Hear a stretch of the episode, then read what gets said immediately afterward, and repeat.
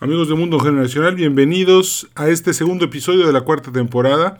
Hoy el episodio está de super lujo y estamos transmitiendo en vivo desde la ciudad de Londres y desde la ciudad de México. Así que venga, comenzamos. Bienvenidos a la cuarta temporada de Mundo Generacional, un podcast en el que platicamos acerca de las diferentes generaciones y sus intereses. Gracias por sintonizarnos y recuerda suscribirte para recibir todos los episodios tan pronto estén disponibles. Gracias por ser parte de nuestra comunidad.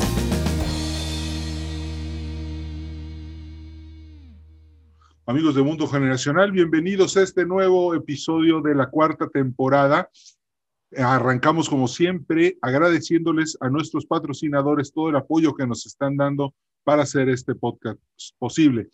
Ticketopolis, que es el auditorio virtual más grande de América Latina, acércate a ellos y haz tus eventos con, eh, em, de manera virtual y vas a ver que vas a poder llegar a grandes audiencias. También a Grupo Terza, si estás interesado en comprar un Peugeot, un Jack, un Renault, acércate a ellos también vas a encontrar muy buenos precios y un, servicio súper amigable. A Fundación Valle Viv, que ayuda a todas las personas que son víctimas de la violencia en el noroeste de México, y también a nuestro patrocinador que más años nos ha apoyado, Luis Quijano y The Yucatán Consulting Group. Si estás pensando en hacer negocios en la península de Yucatán, acércate a ellos, www.theyucatanconsultinggroup.com. Va a ser una gran experiencia para ti. Hoy es un, es un evento especial, es un evento histórico. Este es el primer podcast que vamos a grabar en inglés y a partir de este momento voy a cambiar eh, de lenguaje. This is the first time we ever do this podcast, Mundo Generacional in English. The reason is that we have an amazing person that is going to give us an interview that I think that it will give you a great pleasure and you will learn a lot about human nature. Uh, so this is the first time. This is historical, and let me tell you how this happened. I was watching uh, Netflix. I was watching those World War II documentaries. Uh, as as you all know, I, I love the history of World War II. And then there was this chapter about Dunkirk, and and I saw Joshua Levine speaking about how people was being people in the middle of Dunkirk I mean, don't forget that at that time, the German army was invincible. They were surrounded by German soldiers on the sea, on the land. And it was a moment that maybe maybe most of us would feel very scared, but still people found a way to be people. I was shocked by, by, by the way how the way he explained this. So I started looking for him on the internet, and he was very kind to, to answer my message and now he is here with us today. Joshua Levine, thank you very much for being with us in the podcast Mundo Generacional. We are all very grateful. Edward, very nice, lovely to be here. And it's a sort of um, testament to how the world has changed that I can be here. That, you know, I'm, I'm, you know, across the Atlantic, um, and um, I'm, I'm with you, and it's a great honor. It's, it's, you know, uh, uh, wonderful to be speaking to people who ordinarily, you know, I wouldn't have any any contact with. So so it's it's it's great. Thank you. Thank you very me. much. And uh, actually, I would like to tell all the people that, that are listening to us right now that you have written a lot of books about the history of England, Ireland, World War II. And uh, actually, I'm going to start reading Operation Fortitude, which is a great book. I'll, I'll start reading it maybe Saturday or Sunday. And uh, coming back to Dunkirk, first of all, we how did you first got in touch with Dunkirk? As a kid, as a writer, how did well, I mean, how did you got this fascination about the about Dunkirk? I mean, I think for for people of my generation in Britain, it's something that a lot of us were always aware of. It was what it's one of those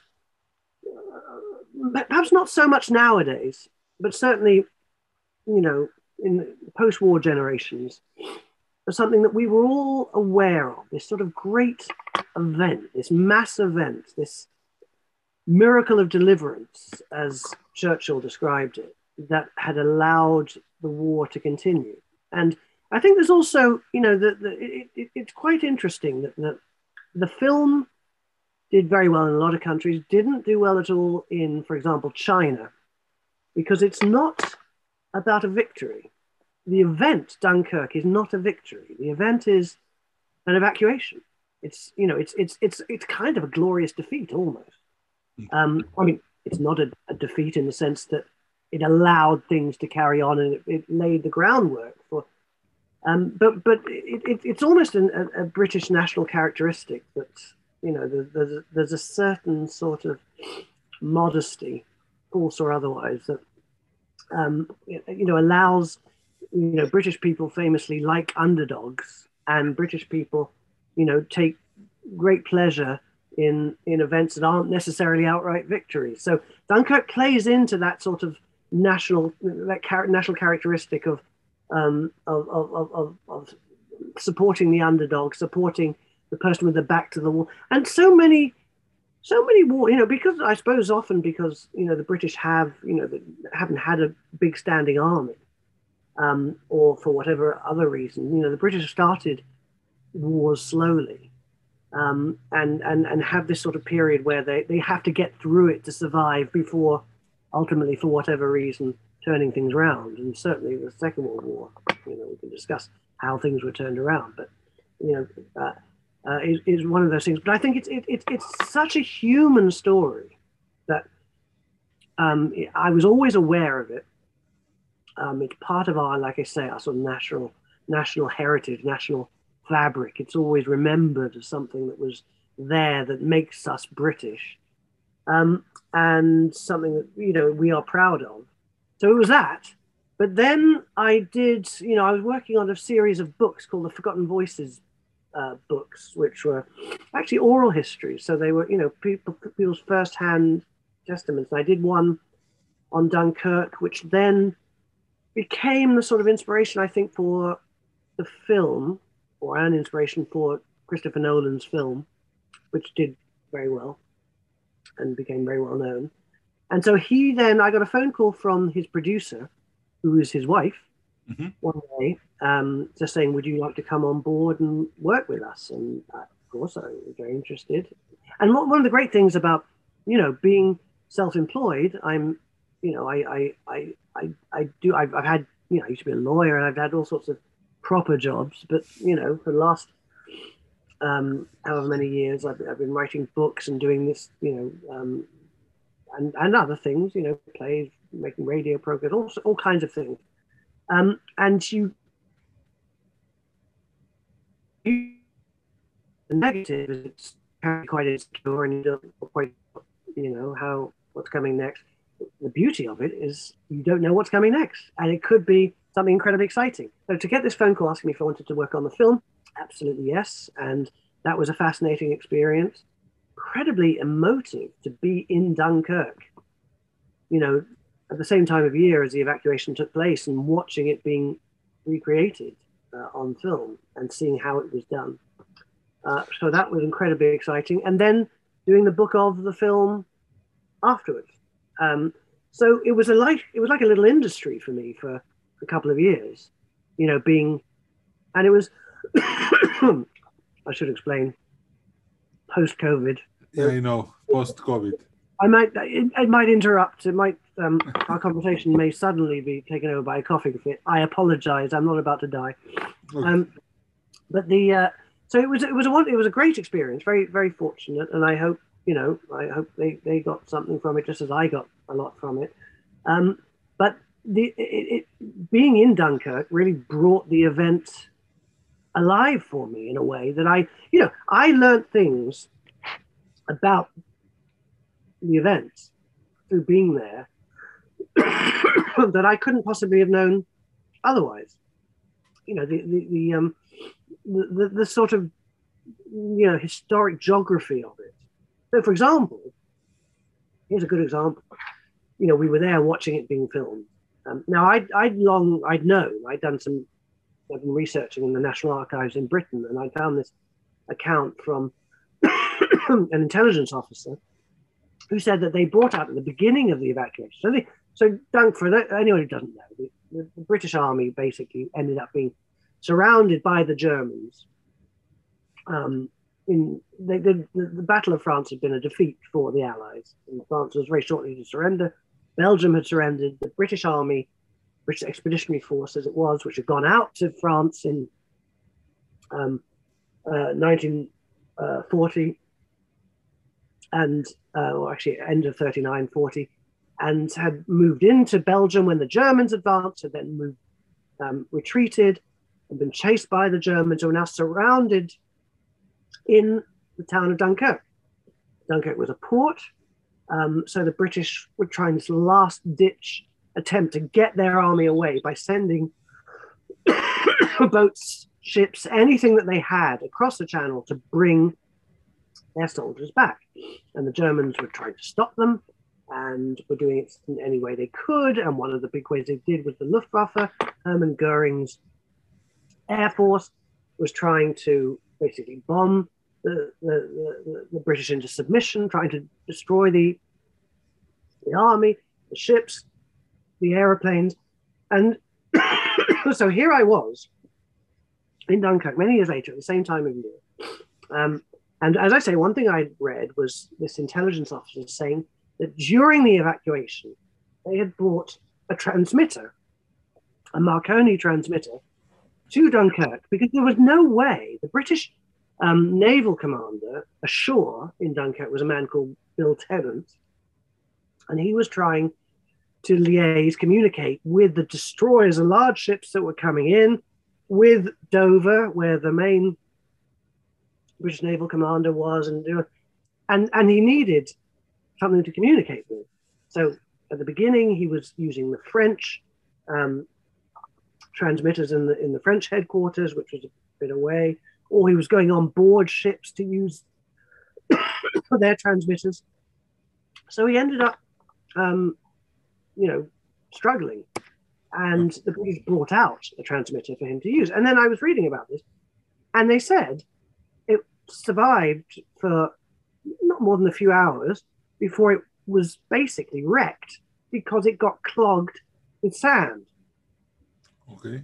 And I thought, I was reading this and thinking, God, how, you know, this is so important, this transmitter. How did it possibly get clogged? You know, and I had this kind of vision of like these clumsy sailors, naval ratings, who were sort of bringing it along the beach and dropping it in the sand and mm-hmm. don't tell anyone and bringing it back. And, you know, I couldn't, how did it, and then when I was there, and this bear in mind is we were there in sort of late May, early June, so summer, um, and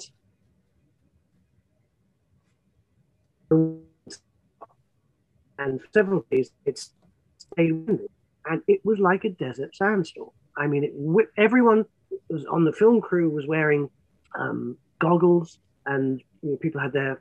This is before COVID masks. People mm-hmm. had you know around their faces, and um, and I suddenly thought, this is it. This is this is how it got clogged with sand. The wind got up, and it simply just filled the thing with sand. And so I wouldn't have known or even guessed that had I not been there and experienced it.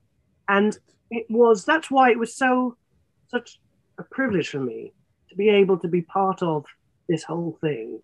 Um, you know, the, the, the sort of um, uh,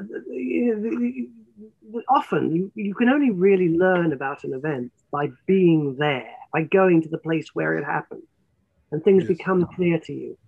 Um, that that just through the geography, through the through through through the topography, through whatever it is that you you, you see there. Um, yes. And that, so it was, it was a, a remarkable, and you know, I was very fortunate to be part of it. But also, it brought alive what this event really meant, what it stood for, and what it stood for. Well, this is what you touched on. First of all, it stood for the fact that the war could continue because it's very difficult to see had the British Army been destroyed. Yes. Dunkirk, right. or taken prisoner at Dunkirk very difficult to see how Britain could possibly continue, could have held out. Yeah, well, have, maybe it was going to end up in a negotiation with the Nazis. Been a negotiated peace, almost certainly. um, Yes. and Britain would have been out of the war. And of course, you know, a negotiated peace with Nazi Germany didn't, you know, would have meant, um, you know, the end of everything that Britain Yeah. believed it stood for. You know, tolerance and and and and, and democracy and Yes. liberty and freedom and Individualism. I mean, you know, Britain would have been, or in fact, Europe at that point would have been Nazified, and that Yes. would have been, you know, it would have been, and and where would the Second Front have come from? You know, how could, you know, even if America had, in some capacity, joined the war, which is arguable in itself, but but um, how how could there have been a Second Front? How could you know? How could how could America have got back into into uh, Northwest Europe. I mean, it's it, it's um it's difficult to im- imagine what the world would be nowadays had that one event, which has always been considered by the Americans, for example, as a very localized, parochial little British thing that happened before the war started, before America got involved. And, And it means a lot. To, to, to point out Yes. that no, it was a big world changing event. Yes. Actually, without England, where do the bases would be to invade Normandy? Precisely, the second front. Where would it Maybe come from maybe from Reykjavik to Ireland, and that would be too difficult. Yeah. But even you know, that's even assuming that, there would have been, you know, anybody to to, to mount that second front. I mean, it, you know, it's um, the, war would have taken a very different shape overall, and um, you know, there, are books to be written about about that, about you know what what would have happened. So, um, so it's it was a hugely important event, and then what you were talking about at, at the very top here about um, you know, in, in in a human sense, because it's always what really fascinates me always about history, and we've discussed this in the past when we when we when we've spoken, is the real importance. You know, what history really is about is about people. Um, it, it, it it's uh, it, it's about human relations, and it's it's um, about you know who we are today and where we're going, as much as it's about who we were in 1940 or 2500 BC. You know, it's a, Yes. Uh, and one thing that fascinates me about Dunkirk is you've got this, you know, you've got people have their idea of what Dunkirk was like, just like they have their ideas of what every historical event is like. There's a, there's an overall story, you know, that, that, that sort of wins out over other stories, and you know, very often you're not allowed to question the story. And of course, it's never true. You know, things, things are always nuanced and multi. Um, you know, there, there, there, there's always more to the story than, than we think. And in terms of Dunkirk, you know, you, you, you've got these, you've got, you know, 10 miles of beaches. Um, you've got hundreds of thousands of people. Um, you've got, um, you know, uh, days and days and days of the evacuation. And you have all these people behaving different. You know, you have people being people. You have some people behaving. I'm, I'm talking from the British perspective here, at the moment, Mhm. you know, quite apart from. Mhm. I think one of the reasons the film was so good is you never, or so interesting, it wasn't really a war film. You didn't see the Germans. Mhm. You know, you saw, um, you know, they, they were this sort of almost supernatural presence that were there around, but they weren't visible, which I think for the British in within the Dunkirk perimeter um, w- would have been pretty much true. Uh, and so you had these people behaving in as human beings in all kinds of different ways. You know, you had these queues, so naval beachmasters were, were brought to Dunkirk. It wasn't just people taken away from Dunkirk. Some people were brought to Dunkirk. Navy people were brought to keep order um, there.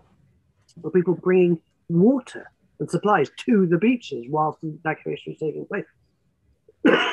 Some of those people ended up stuck there and ended up, you know. Um, but then you had these these queues of people. You know, they were under attack from Stuka dive bombers, from German guns, artillery, um, and you know whatever on the ships. That the ships were being, uh, you know, there were mines, there were torpedoes, there were. I mean, you know, under attack from the air. And this was a very, very dangerous place to be. And you had some people who were terrified. Uh, you had some people who were not. You had people. You had some queues that were very, very orderly and that would disperse when the Stukas came and the bombs dropped, not the Stukas, Heinkel's other bombers, um, and then would reform orderly. You had chaos where people were fighting to get on the little ships, the boats, as they came in. You know, I found accounts of people shooting other people in order to, to, to try and maintain order as people struggle to get on. I had found this one amazing story of a, uh, uh, uh well, various. One man who'd been a circus performer in civilian life who found a horse and was performing tricks on the back of a horse as it went up and down, and people were watching him and clapping. This was as the de- evacuation was taking place. People were having fun. Now, clearly, that's not the overall story. It's not even the main story. It's not even a significant story, but it happened. The weather was good. So, you know, the, people were bringing all kinds of things back with them. They were tourists. British love going on vacation to, you know, to in those days mainly around Britain, not so much abroad. But after the war, they started going to Spain and other places, and they would bring things back with them, you know, souvenirs. And and these people who they'd never been abroad before, these ordinary people, they were coming back from France and they were bringing souvenirs with them. They, people were bringing whatever they could find. They had you know, one man was standing in the water waiting for a ship, and he had a, a bird cage with a with a bird in it on his head that he was trying to bring back. People were bringing all kinds of things, cigarettes, duty free cigarettes. You know, okay. some of them for themselves, some of them wanted to take them back to sell them when they got home. You know, there's all this chaos, yeah. yes, but also people were thinking of other things at the same time. One man, member of the Royal Engineers, who I spoke to who came back and he said he arrived on the beach with a couple of his friends and there were no boats there. So they went back out again and they found an Estaminet, which is basically a bar. And it was open. It was behind the, you know, uh, I think at sort of the Panne up at the, the eastern end. And um, they went in and amazingly they were serving, still serving, and they ordered a bottle of champagne. This is during the evacuation. And he said we had this three ordinary British people who wouldn't have been near a bottle of champagne in their lives. You know, they drank beer. Uh-huh. and they had a they shared a bottle of champagne, and this guy said, you know, I, I liked it. I decided I was going to have more of this. They finished it. They went onto the beach. A boat came in, took them over, took them back from, you know, to, to one of the bigger uh-huh. ships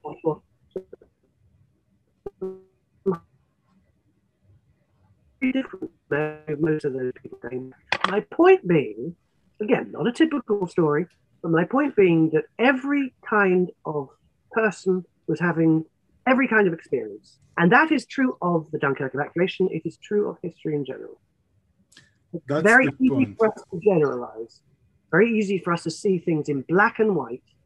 But there are so many, sh- uh, particularly nowadays, you know, my goodness me, across the world, I can speak for Britain.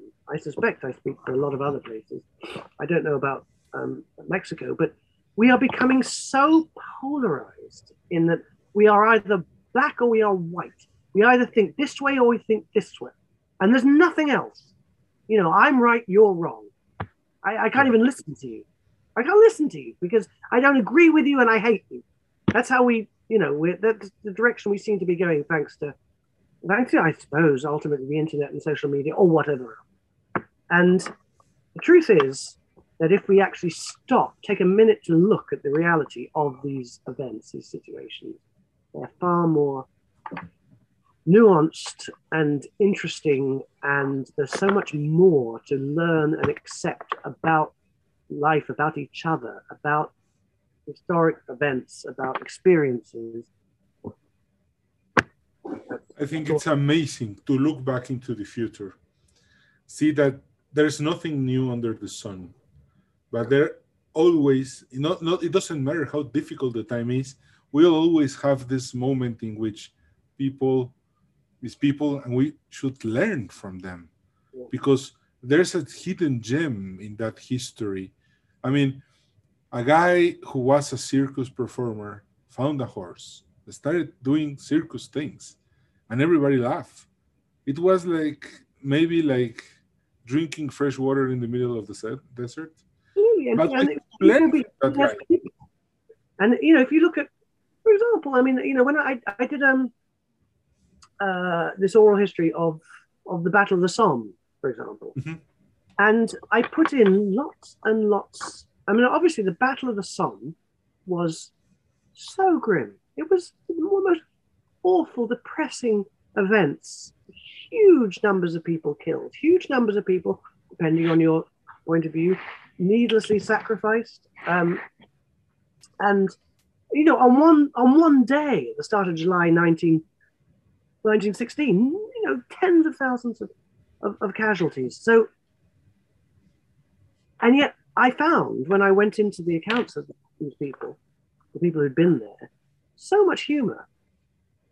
And I put it in the book. And the reason it's important is because, you know, how, how, when people are in difficult situations, find themselves up against it, and the First World War was a strange for the, for the British. It was a strange, you know, you got this two lines of trenches uh, and you know periods of quiet, you know, poor conditions, but quiet where there's not a lot of fighting going on, and then suddenly you, you get these advances and things would take off again and be lots of casualties, and then things would go quiet again for a period. Um, that's generally how it how it worked. But these were, you know, very depressing times, and these soldiers were not professional soldiers. You know, these were ordinary people who ended up, you know, in in these extraordinary situations. You know, First World and, and Second World. Um, and how do people get through? How do ordinary people get through? By being depressed around each other? Actually, very often by laughing, by joking, by trying to make light of what is happening.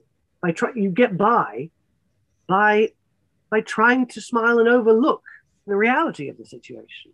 You it bring humor brings people together, particularly people who already knew each other, who had you know been alongside each other for a long time, who knew things were serious. They were going to try to bond with each other over what whatever they could find, and that was what humor was.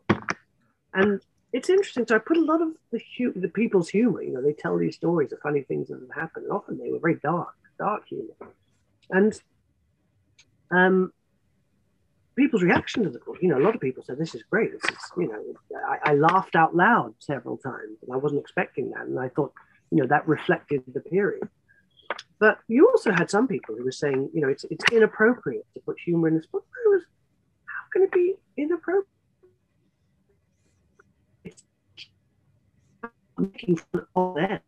I'm simply repeating the jokes that they made to each other. And of course, how do we all get through difficult times? You get through difficult times by trying to find a light, by trying to make light of it, by trying. Um, that's human nature again. That's a, that's a true reflection of who human beings are.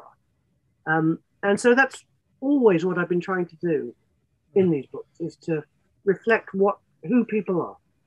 So I have a question that more, uh, may, uh, some of our listeners may be having right now.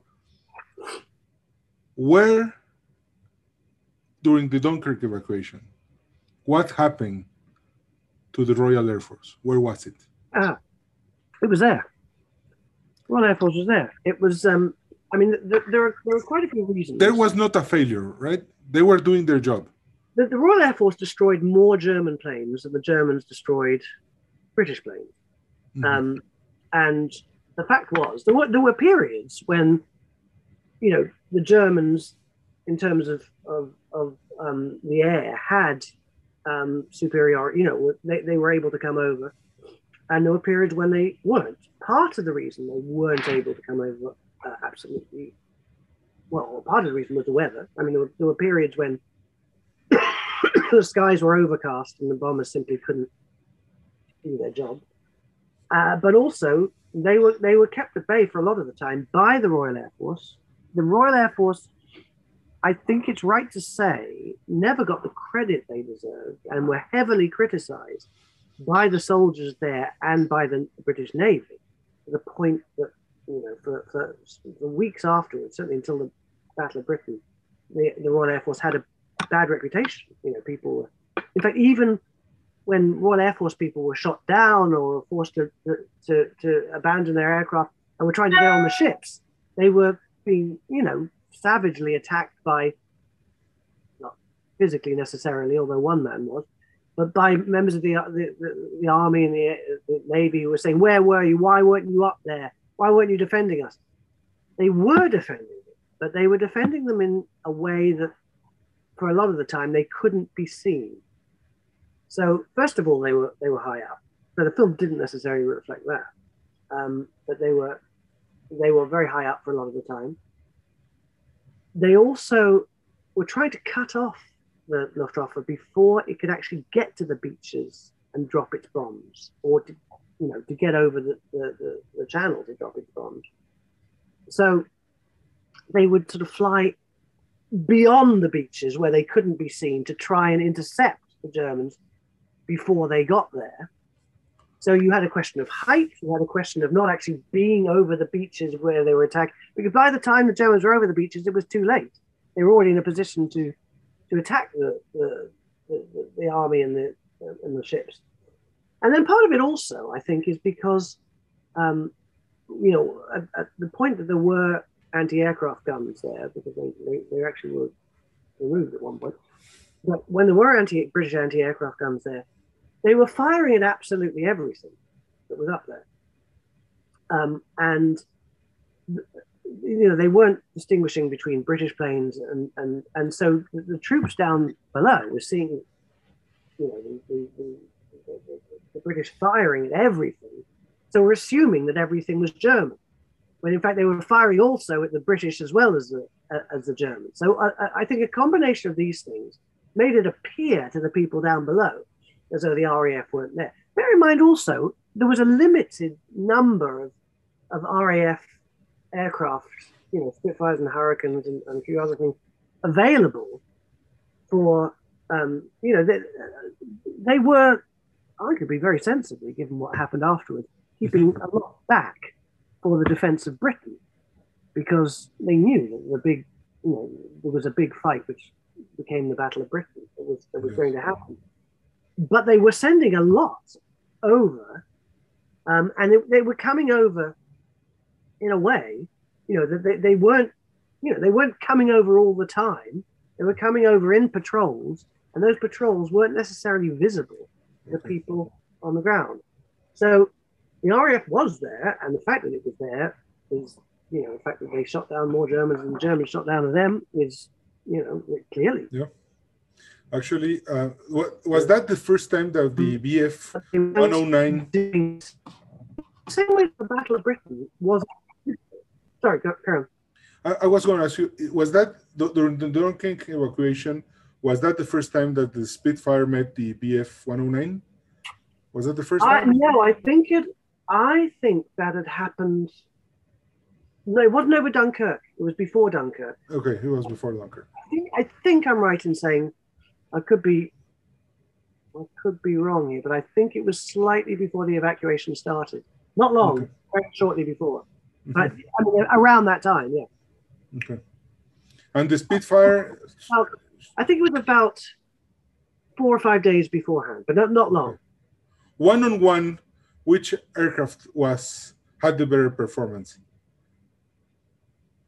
Oh, I mean, it, it's a it's a the question that you could argue for to, to the end of time. I mean, you know, they, they had different they had different characteristics. So, you know, the you know, famously the the um the, you know the 109 could dive more steeply um, than, than the Spitfire, for example. The Spitfire could turn tighter okay. than, than, the 109. So, and, and and same between the Spitfire and the Hurricane. You know, people who flew Hurricanes always said that you know the Hurricane was a better aircraft and okay. people I said the Spitfire, but Spitfire was a, I suppose, a more advanced aircraft, but the Hurricane was a really good, steady gun platform. You know, it was strong, ironically, since it's actually mostly made of fabric and wood. Um, mm-hmm. But but it was a strong, reliable. Whereas a Spitfire was, you know, if once you were used to flying, it was fantastic, you know, more maneuverable. um, but I think, you know, it was kind of six of, and, and with the 109, six of one, half a dozen of the other. They had their, you know, they had their good points and they had their, their, their slightly weaker points. I mean, the British did send up some aircraft that were not good. Okay. Um, so it said that one of the aircraft the British sent up, which took part in the early part, was um, uh, this aeroplane that was superficially similar to, to, the, to the Hurricane, but had a rotating gun turrets. Uh-huh. Okay. And it did really, really well initially. Um, it was it was built. You know, a lot of this was because you know before the war, people were trying to work out, you know, what's going to be needed. You know, what what will be useful. And the idea for a fighter, it was thought, you know, before it was realized that bombers would come with a fighter escort, it was thought that to, to, to, to shoot down bombers, it would be really useful to have this aeroplane, which had this, you know, gun, revolving gun um, mm-hmm. position at the top, which could just fly alongside a bomber and shoot the bomber out of the sky, you know, by, you know, maneuvering the gun around, which, you know, mm-hmm. quite a good idea. And at the beginning of you know, in the early part of the certainly, um, you know, around this time when when this aeroplane, um, it's called a Boulton Paul Defiant. You don't not really remember nowadays, but when it appeared, people the, the, the Germans thought it was uh, the, the Hurricane, and so treated it as though it was a Hurricane, and it did really really well because it, it didn't know that this it had this revolving um, revolving gun that, that, that, took him by surprise. So it, its first outing, it did really, really well, but it didn't take long before it became a liability. It just shot out of the sky because the Germans realized what it was and understood how to fly against it. So it was a kind of evolving. Also, the British still, you know, they still had a, few biplanes that flew. Um, it, it, it, was a kind, you know, the, the, the, war in the air was was this sort of evolving um, uh, uh, thing that, that um, you know, one of my most, I, am totally fascinated by mm-hmm. the First World War in the air. It's one of my favorite subjects. And I'm fascinated by it because you can absolutely see the evolution of flight and the evolution of airplanes as fighting machines. And it went in waves. You know, the Western Front, you had the, a period where the Germans ruled the, the skies, then the British ruled the skies, and the Germans ruled, and then the British. And and, and what's so clear about it and so interesting and, and in some ways clearer than, than what came afterwards is that the purpose of aeroplanes it was to allow um, you know the, the, purpose of fighter planes was not mm-hmm. to shoot each other out of the sky there's no point in mm-hmm. what, what's the point the point of the war the point of them is to protect airplanes which are doing the jobs that airplanes are built to do, and to shoot down the, the airplanes on the other side that were doing what airplanes are built to do. In other words, for reconnaissance, mm-hmm. or for um, guiding your guns onto the guns of the other side. Um, for you know, in the First World War, contact patrol, see how far your troops have gone forward during an advance. All these jobs, and and it's so clear. Uh, that's why I'm fascinated by the First World. It's clear what airplanes were there to do and how the fighters developed in order to protect their own airplanes doing that and stop the enemy from doing what they were doing.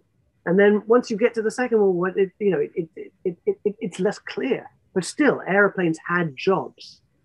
Um, and at Dunkirk, one of the big jobs in the First World War that developed was bombing. And in Dunkirk, the, you know, the, the Luftwaffe, you had Hermann Goering actually telling Hitler, don't worry about you know, about the, the, the, generals going in to finish off the British. Let the look, the Luftwaffe has been loyal to you.